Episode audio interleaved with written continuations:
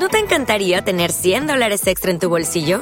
Haz que un experto bilingüe de TurboTax declare tus impuestos para el 31 de marzo y obtén 100 dólares de vuelta al instante. Porque no importa cuáles hayan sido tus logros del año pasado, TurboTax hace que cuenten. Obtén 100 dólares de vuelta y tus impuestos con 100% de precisión. Solo con Intuit TurboTax.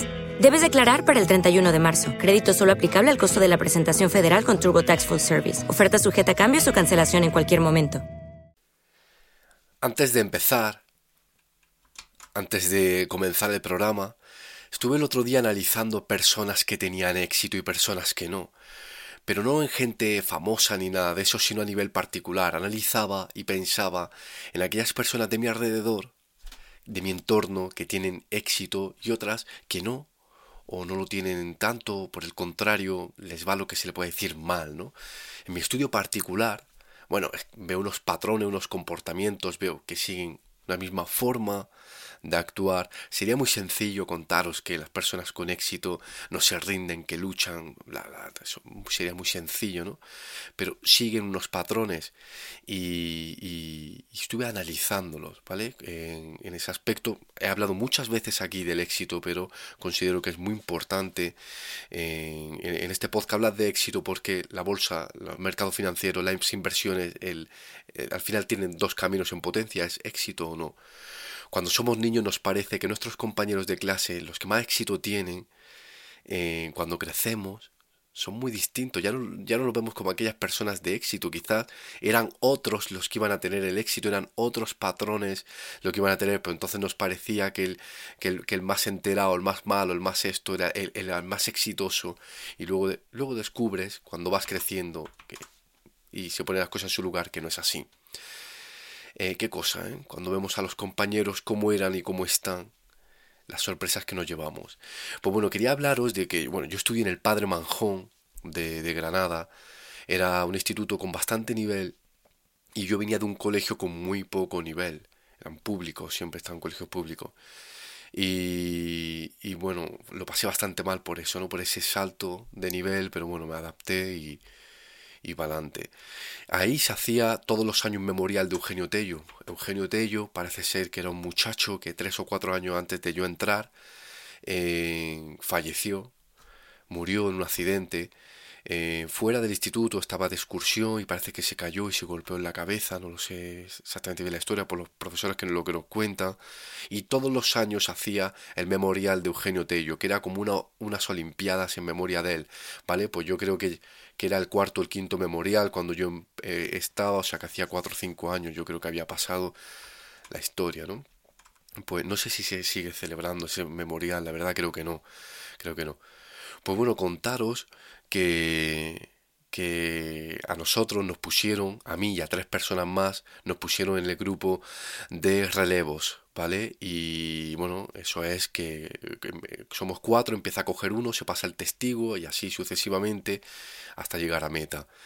Yo entonces era un deportista nato, estaba federado en fútbol, practicaba todo tipo de deportes, patinaba, hacía todo tipo de deportes y lo tenía subidísimo, sabía que iba a tener una buena posición, mm, tenía una actitud de vencedor, de éxito, de, ganador, que, que, que, iba sobrado, ¿no? Cuando empezó el memorial, yo organizaba a, mi equipo, intentaba liderar porque era creía que era mi deber y decía tú vas a salir primero, tú segundo, tal, me pasas el testigo, yo seré el último y tal, por si tengo que apretar, y va subido, ¿no? Lo que se dice, y, y sale, pum, cuando nos toca a nosotros sale el pistoletazo de salida, y empieza mi compañero, éramos dos chicos y dos chicas, empieza el primer compañero a correr, luego la compañera, no sé exactamente el orden, no lo recuerdo, sí recuerdo muy bien a mis compañeros, luego la otra eh, chica, y íbamos bastante mal, bastante mal. Pero yo pensaba, pues en cuanto llegue voy a correr como un tiro porque... Y así remonto, trato de remontar porque vamos bastante mal. Y cuando me toca a mí el testigo, empiezo a correr hasta, hasta coger el testigo. Mis, competidores habían salido ya, casi todos, por no decir todos, salía yo el último. Y, me hubiera encantado deciros que le di la vuelta a todo aquello, pero es que corría muchísimo, muchísimo. y me quedé el último. Pero de tal manera que los últimos metros estaba corriendo por no pararme, porque me daban ganas de ir andando, pero ya corría por terminar.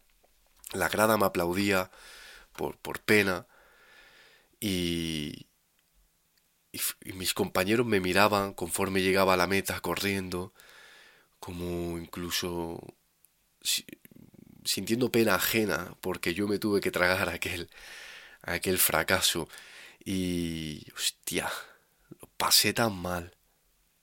Lo pasé tan mal, lo pasamos tan mal cuando llegué allí a meta y fuimos los últimos. Y además los últimos, muy últimos. Eh, fue bochornoso. De camino a casa con un amigo mío que precisamente estuve el otro día esquiando con él, de camino de vuelta, eh, iba yo bastante indignado, picado. Intentaba culparme a mí o culpar a alguno de mis compañeros.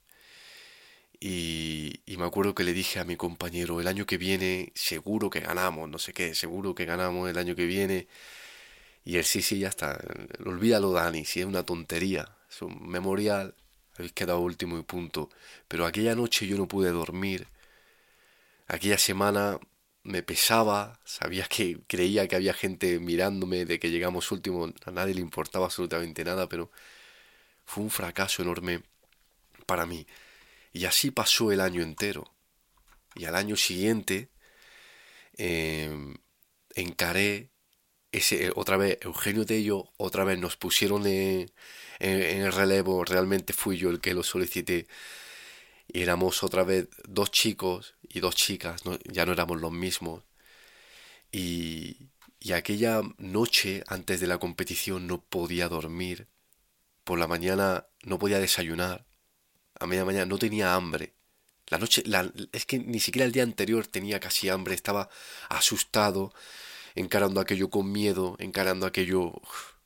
No era aquella actitud de vencedor que llevaba en la primera, de ganador, de, de, de, pasado que iba, de, de enterado, ¿no? Iba con mucho miedo, con mucho miedo. Empezaba Eugenio y yo no hacía nada más que esperar, digo, otra vez nos va a tocar, otra vez el año pasado que quedamos último, fue bochornoso y estaba asustadísimo. Y, y cuando ya nos toca a nosotros, nos juntamos para hablar y ya dijimos como vamos a hacerlo de la mejor manera posible. Os informo de que el año pasado yo quedé último y, y, bueno, ya peor que eso no puedo quedar. O sea que yo, yo ya puedo hacerlo igual que el año pasado, pero peor no lo puedo hacer. Y dijimos, va, da igual. Asumí otra vez el, el último cargo y saltó el pistoletazo de salida. Empezó mi compañero, pasó el testigo a mi compañera, Paso el otro testigo a mi compañera. Y cuando llega a mí, descubro que va bastante bien, que además nos vamos por la calle de dentro, que significa que lleva muchos metros más comidos que los demás, y que me va a pasar el testigo en una buena posición, que ya me va a resultar muy difícil quedar último, que es lo que no quería y cogí el testigo, fui corriendo. Y antes de contaros el final, eso es, esto es lo que os hablo de los patrones del éxito. En la primera ocasión iba con mucha seguridad, con demasiada seguridad en mí mismo. Iba sin concentración, puesto que sabía que iba a ganar o iba a quedar bastante bien, y si no, no sería culpa mía. Iba con una actitud totalmente de vencedor, de ganador. Eh, infravalorando a mis competidores y quedé último. Y quedé último. Y esta vez iba asustado. Iba creyendo humildemente que somos muy malos iba a no quedar último, a, no a solo no quedar último, y estuve todo el día anterior sin comer, casi sin dormir, por el día de la competición, y realmente concentrado en lo que tenía que estar. Volvemos a ese momento en el que cojo el testigo, salgo corriendo, encaro todos los metros, corro a toda prisa, a toda prisa, y cuando miro, miro a mis lados, no tengo absolutamente a nadie cerca que me pueda hacer sombra, y atravieso la meta, y ganamos, quedamos los primeros. Uno de los días más felices de mi vida parecía que había, habíamos ganado la Champions. Buenos días compañeros y compañeras, empezamos.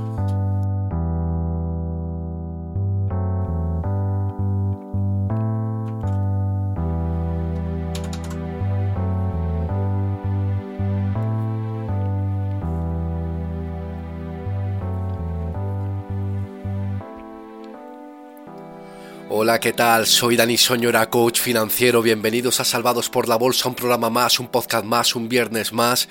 Eh, me ha alargado muchísimo la, en la introducción, pero tiene muchísimo que ver en este mundo, tiene muchísimo que ver en este podcast, tiene muchísimo que ver para aquellos que me seguís, para aquellos que os tomáis esto como un manual, eh, este manual de supervivencia este manual de inversión, este manual de conocimiento, que tengáis eh, latente la, la, postura hacia el éxito, no solo lo que es el éxito, sino cómo hay que enfrentarlo. En las inversiones pasa exactamente eso, cuando se va con prepotencia, cuando se tiene el sesgo de, de autoconfianza, las cosas no suelen salir bien, cuando se va más temeroso, pero sabiendo lo que se hace, mentalizándose, concentrado, las cosas salen muchísimo eh, mejor. Eh, bueno, deciros como siempre que os paséis por Discord, porque es una plataforma que está muy bien. Voy a dejar abajo el, enlace y, y, bueno, debatimos muchas cosas, salen valores, salen compañías, salen fondos de inversión, ETFs, hablamos de criptomonedas, los jueves a las ocho y media, de ocho y media a nueve en el canal Café Bar, nos conectamos, es como una llamada telefónica, la gente pregunta, sobre compañías hablamos, sobre cosas que pasan, sobre los mercados, como sobre todo, ¿no? Una de las cosas que hablamos esta semana es de cómo la bolsa se anticipa a, todos los fenómenos, cómo es una bola de cristal la bolsa en, cuanto a si hay negociaciones y la bolsa va bien, ya sabes que está pasando cosas buenas. Si, si hay negociaciones para mal y la bolsa está cayendo y, el, índice VIX subiendo, ya sabes que se está hablando cosas malas sin que te lo digan las noticias. ¿Por qué? Porque los grandes magnates, la gente que tiene pasta, los fondos de inversión, tienen a secuaces por todos lados y, se enteran de todo antes que nosotros, por eso ganan mucho dinero y nosotros tenemos que ser muy, muy astutos, tener mucho conocimiento para eh, no caer en las trampas de mercado que provocan los grandes mercados eh, financieros. Hoy vengo a hablaros de pequeños negocios, vengo a hablaros precisamente de algo que no es la bolsa en sí, que no es mercado financiero, ni fondos de inversión, ni warrants, ni opciones, ni nada de eso, son pequeños negocios lejos del mercado financiero que también sirven para poner a trabajar nuestro dinero o para cambiar nuestra vida y volvernos eh, empresarios o lo que sea, pero eh, es muy importante este tipo de, programas de podcast en, este tipo de, de podcast hablar sobre este tema, ¿vale? Eh, deciros que, bueno, pequeños negocios para hacer dinero eh, no tenemos por qué irnos al mercado financiero. Cuando digo de que hay que tener liquidez, no tiene por qué ser esa liquidez para comprar acciones o para entrar en un fondo de inversión. No tenemos que empezar con una gran suma de dinero para hacer dinero. Hay muchos ejemplos que nos pueden hacer crear un negocio, ¿no? Os voy a poner un ejemplo. Un ejemplo es, eh, últimamente lo cuento mucho, eh, en el pre-COVID en el pre-COVID, eh, no pre-COVID, disculpa, justo después del COVID, que estábamos, eh, ese noviembre, ese octubre-noviembre que estábamos confinados, todavía volvíamos, volvían a haber restricciones. Eh, yo fui por H por B a comprar unos jamones y los jamones estaban baratísimos, los jamones de pata negra. Estaban a 110, 115 euros, a 95 euros, y el propio que me los vendía me decía, estos jamones dentro de un año van a valer el triple. Y me quedé pensando, me quedé así un poco raro y le dije, Muy bien, pues échame un palé de jamones. ¿Puede ser? Y se queda así como mirándome y digo, sí, échame un palé de jamones. Sí, échalos que, que al igual que tú, dentro de dos o tres años los voy a vender. Y efectivamente, efectivamente, cogí, eh, compré un chorro jamones, los colgué en un sitio adecuado y al año siguiente, bien negocios que yo conocía, gente que yo conocía y creando una pequeña página web rápida, los vendí eh, sacando más del triple, sobre todo porque fue en la campaña de Navidad, ¿vale? Donde pues así que es verdad que se disparan los precios. Entonces, ese es un ejemplo de por qué al tener liquidez encuentras un pequeño negocio en el que pronto haces dinero y un año después te encuentras con un dinero extra de una liquidez que tenías, que has comprado, y pronto encuentras un dinero extra multiplicado por 3. Entonces, el otro ejemplo es el ejemplo de los licores, ¿no? Yo tengo familia en, Galicia, por parte de mi padre son, son todos gallegos, y aunque yo vivo en Granada, actual, bueno, pues soy granaino, soy más granaino que la Alhambra, pero mis raíces son, eh, son de Galicia, de Barcelona, de, en fin, no voy a contar tampoco aquí mi vida, ¿no? Pues eh, em, mis primos de, de Galicia eh, hacen unos licores, pues como eh, hacen allí, ¿no? Buenísimo. Y me mandaron unos licores, un licor de café, un licor de, de Baileys, un licor de Bailey es la marca, en fin, crema de whisky, un licor de hierbas y, y bueno, mm, yo di a probarlo en un, en un, en un negocio y a la gente le encantó. A mí me lo mandaron para que lo consumiera yo, pero por un negocio familiar de, familia política, lo di a probar y, a la gente le encantó. Y empecé a pedirle eh, licores.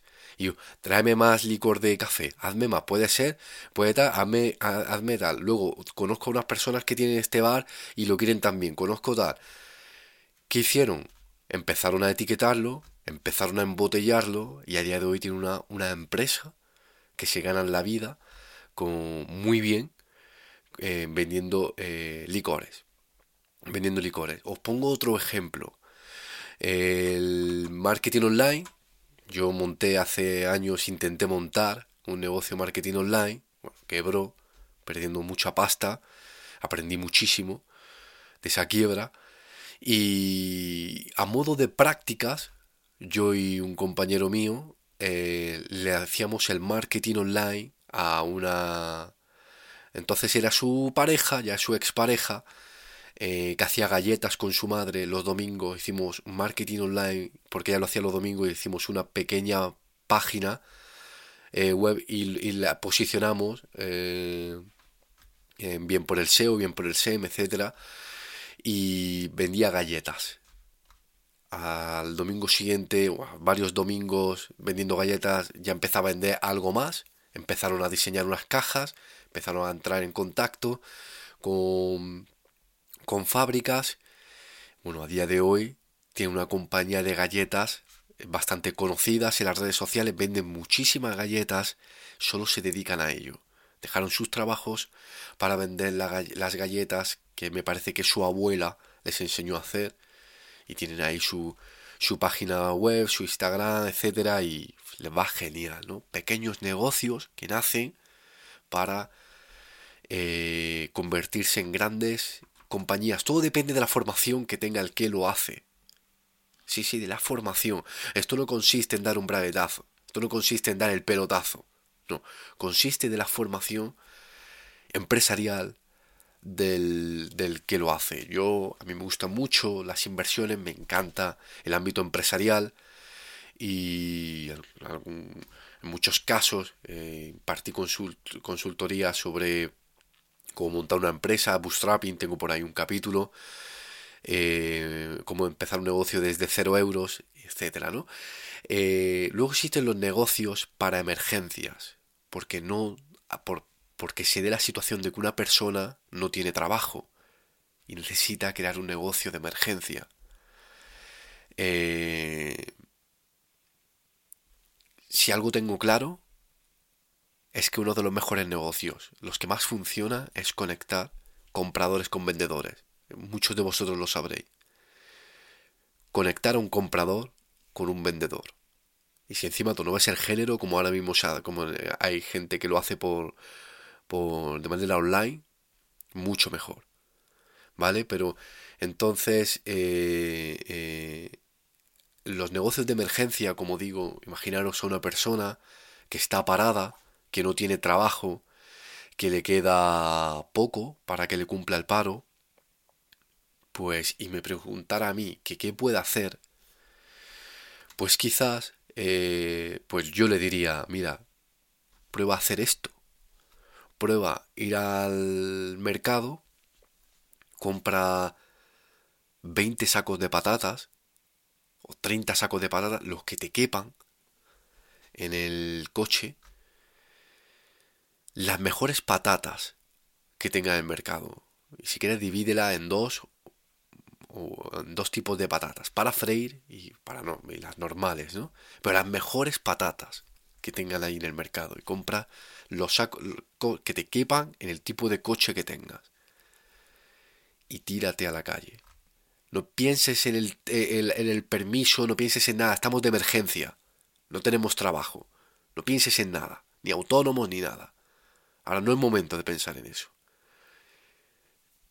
Sal y entra al primer bar que veas, al primer restaurante, al primer negocio dedicado a la hostelería que veas y con tu mejor performance comercial dile, hola buenos días, ¿qué tal? Mira, traigo patatas, eh, sacos de patatas buenísimos, tengo para freír, tengo normal, no te interesa quedarte con un saco de patatas, no te interesa quedarte con, con, con un par de ellos, tal y cual, venga hombre, tal, eh, por lo menos que pague el gasoil, que de venir hasta aquí, y raramente no te van a comprar uno, es raro que no te compren uno, ¿no?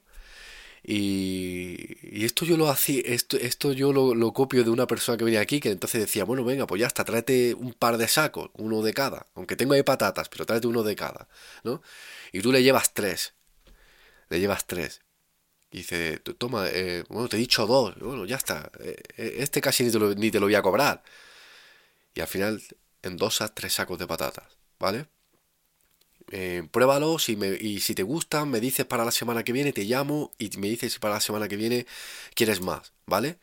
Y así te das una vuelta por los negocios ofreciéndoles las mejores patatas que casi parece que las has plantado tú, ¿vale? Las mejores patatas de la comarca. Entonces, eh, em, después de ese día, tienes un listado de teléfonos has vendido algunas patatas, créeme que has vendido algunas patatas y no las has vendido todas, y al día siguiente sales por otro lado. Al otro día sales por otro lado. Y empiezas a conocer el negocio. Y luego además llega el viernes y telefoneas a todo el mundo. Eh, con su número apuntado. Pepe, ¿qué tal? Soy Dani, ¿cómo va la cosa? ¿Cómo estaban esas patatas? ¿Buenas o no? Ya te lo dije. Las mejores. Para semana que viene, ¿cuántas te he hecho? Ya no le preguntamos, ¿quiere que no? Para semana que viene, ¿cuántas te he hecho? Estamos en un negocio de emergencia, no tenemos trabajo, tenemos que buscarnos la vida, ¿vale? y así es como un negocio. Ya luego hablaremos de los permisos que necesitaremos, del pago de autónomo, eh, etcétera, ¿vale? Y si algo tengo claro, es que eh, luego depende de cómo uno se quiera expandir. Es decir, puede ser que esta persona, este ejemplo que hemos puesto, eh, se estanque en, este tipo de negocio, diciendo ya tengo mi cartera de clientes, con esto saco un sueldo, punto pelota. Acabo de crear un negocio, ¿vale? Pero luego a lo mejor se puede plantear un crecimiento online, una página web, una venta de las mejores patatas eh, por internet a negocios y telefonear incluso. Eso ya eh, depende de la persona, depende del propio empresario y de lo que se quiere involucrar en ese negocio. Es importante el orden. ¿Cuánto gano? Es decir, por cada saco de patatas, hemos puesto este ejemplo, ¿vale? Y hay, quien puede decir, hostia, estoy en Salvados por la Bolsa y vaya capítulo estoy escuchando, pero es que es muy importante, importante, en la libertad financiera, saber crear negocios que funcionen de manera pasiva. Y así es como nace. Con el esfuerzo. No apuntándote a una página de dropshipping, o Shopify o lo que sea, y ya te crees que van a empezar a vender. No, así es como nace. Importante el orden. ¿Cuánto gano de un saco de patatas? ¿Cuánto reservo para reinvertir en el negocio? ¿Cuánto guardo para comprar más materia prima? ¿Cuánto guardo para mi dinero? ¿Cuánto, cuánto guardo, perdona, para que mi dinero trabaje? Es decir, el ahorro, la inversión. Puesto que sé lo que hacer con el dinero, sé dónde ponerlo a invertir, sobre todo si escucháis mi podcast. ¿Cómo puedo buscar mecanismos de financiación para crecer más allá de los revenues que me da la venta de mis productos? Para poder montar una tienda física, poder montar una tienda online, poder comprar una furgoneta por si no la tenía, o poder comprar dos furgonetas y meter a alguien que reparta por mí. El problema que tienen muchos empresarios es que se limitan a comprar para vender a sus clientes, incluso cuando tienen una clientela afianzada, ya no quieren crecimiento. Es más, a menudo son incapaces de delegar por miedo a que los trabajadores le hagan la, competencia y le quiten la clientela. Y eso se elimina teniendo una estructura controlada. Saber delegar de manera automatizada y de manera limitada. Os pongo un ejemplo siguiendo el ejemplo de las patatas. Imaginaros que podemos poner repartidores, pero deberíamos de no delegarle la función de la toma de notas y de cobros. Eso lo podemos hacer mientras nosotros tomamos nota a los clientes y cobramos. Eh, si quieres delegar esa función y no hacerlo tú, y así seguir creciendo, o seguir creciendo en el control de gasto, etcétera, no serás. Eh, lo que tienes que hacer es, por un lado, repartidores que no toman notas ni cobran, por lo que no terminan de conocer tu negocio, y por otro lado, comerciales que no saben de dónde proviene el género, ni casi conocen eh, el método de reparto. Peligros que se te pueden surgir es que te quiten la clientela o te hagan la competencia. Pero para eso, si vas segmentando, no terminan de conocer tu negocio. Eh, por ejemplo, el, ¿qué, hace, qué, hace la gran mayoría de la gente que tiene una empresa, por ejemplo, de este tipo? Pues un muchacho que le hace las compras, que le toma los pedidos, que le crea los albaranes, etc. Y al final el muchacho dice, mira, para hacérselo a este, lo hago yo y al final los clientes los estoy conociendo yo, ¿vale? Eh, a ese muchacho en un gran conocedor del negocio y, y, al final acaba haciéndolo él. Por lo que delegar por departamentos hará que no conozcan tu negocio, que haces crecer mes a mes y que como buen CEO has reunido crecimiento, delegar, expansión, control de ventas, control de compras. Y además sabes buscar financiación barata para montar una o más tiendas físicas o una nave propia. Además, empiezas a repartir furgonetas o camiones por tu ciudad de tus productos, con afán de hacerlo en tu comunidad o tu territorio o tú mismo y, en fin, sin límites, ¿no? Eh, lo importante es saber segmentar y que cada uno no conozca, no tiene por qué saber de, de del otro, luego, de, del otro campo, ¿vale? Pero así también debes de saber cuándo descansar, cuándo desconectar, porque tú eres tu propio jefe. El dinero que ahorras tienes que saber dónde invertirlo y así es como se crean grandes empresas, así es como se crean grandes eh, compañías. Cuando hablamos de, eh, de inversiones, insisto, automáticamente nos vamos a los mercados de valores, a la bolsa, al fondo de inversión, y no es así. Cuando hablamos de liquidez, no es para comprar solo las acciones, como he dicho anteriormente, ni fondos de inversión, Tener liquidez te puede hacer comprar una casa barata en el momento justo, mm, hacerte con el traslado de un negocio barato en el momento adecuado, comprar género barato, como yo hice con los jamones, para venderlo poco después por su valor mayor. Yo el, el, el tradeo eh, lo he hecho incluso cuando era responsable de un negocio y teníamos que, una de las partes del negocio era eh, comprar gas, comprar bombonas. Preguntaba el precio de las bombonas, miraba el stock que quedaba y esperaba que estuviera más barato. Decía, no esta semana o la siguiente, a que estuviera más barato para venderlo al, mismo precio y sacar más rentabilidad. Hago lo mismo con la gasolina, casi, eh, etcétera. Al final es tener el orden. Este podcast, el capítulo de hoy, eh, puede decir alguien que, vaya dedicado exclusivamente a la bolsa, que no vea aquí negocio. Pero saber crear un negocio, eh, saber crear ingresos pasivos, es lo que forma parte de que, de que tengas esa independencia financiera.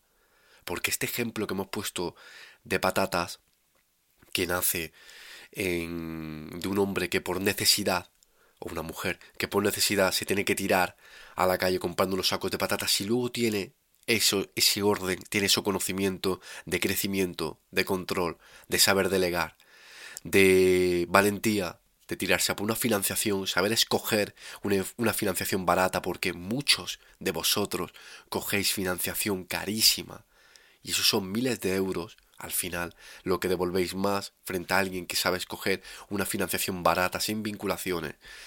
Él eh, sabe coger financiación, sabe expandirse, sabe crecer en el, de manera online, porque la venta, la mayor venta se produce de manera online, donde accedes a mucha más clientela y empiezas a delegar por departamento. Si te tomas en serio un simple negocio de venta de patatas, te lo tomas en serio al final construyes una gran compañía. No olvidemos que Amancio Ortega empezó repartiendo camisas.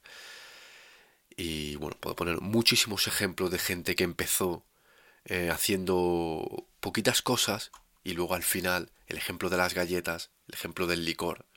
Yo al final no me he terminado dedicando a los jamones, pero es muy importante ese conocimiento, ese crecimiento y luego saber dividir el dinero que ganas en, para expandirte, para invertir.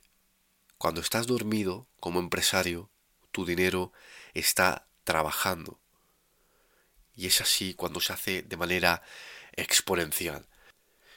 Y ya llegado a este, a este punto del podcast, eh, preguntaros, y volviendo un poco a la reflexión, eh, qué forma es la que con la que debemos, debemos de enfrentarnos a nuestro objetivo, a, nuestras metas, para conseguirlas. Para conseguirlas deberíamos de ir eh, de una manera con prepotencia, eh, pensando que el contrincante mm, somos mucho mejor que ellos, eh, con un exceso de confianza. Eso es lo bueno quizás, creyendo en uno mismo, o quizás debemos de ser precavidos, no asustados, precavidos, y concentrarnos bien, saber dónde estamos y pensar que necesitamos esforzarnos para llegar a, esa meta. Acordaros de, esa, de esos últimos metros, cuando lo hice yo eh, primero con la prepotencia y el siguiente año con miedo, cuando alcancé la gloria, fue increíble porque, porque ese miedo fue el que me hizo estar concentrado, fue el que me hizo eh, analizar a los, a, los contrincantes, creer en mí mismo también por un lado, pero por otro lado saber que el fracaso está ahí que no pasa nada, porque ya venía de allí. Y fue lo que me hizo atravesar la meta. Bueno, compañeros y compañeras, me quedo sin tiempo, se me hace muy cortito, pero creo que más largo ya sería pesado. Eh, muchas gracias por estar ahí, os invito a que paséis por Discord si queréis más información. Eh, nos vemos la semana que viene. La próxima semana ya tendré la página web publicada. Eh, ya podréis meteros, no sé en qué, a qué alturas del, del, podcast o en qué momento lo estáis escuchando, pero ya a partir de la semana que viene salvadosporlabolsa.com estará operativa y, nada, eh, nos vemos la siguiente semana que creo que si todo sale bien tendré de invitado a Miguel Ángel donde hablaremos de warrants que ya no la han solicitado, warrants y opciones. Son productos complicados, productos estructurados y trataremos de que lo entendáis o que nos sepamos explicar de una manera sencilla y clara. ¿Vale? Muchas gracias compañeros y compañeras por estar ahí. Nos vemos la siguiente semana. Paz.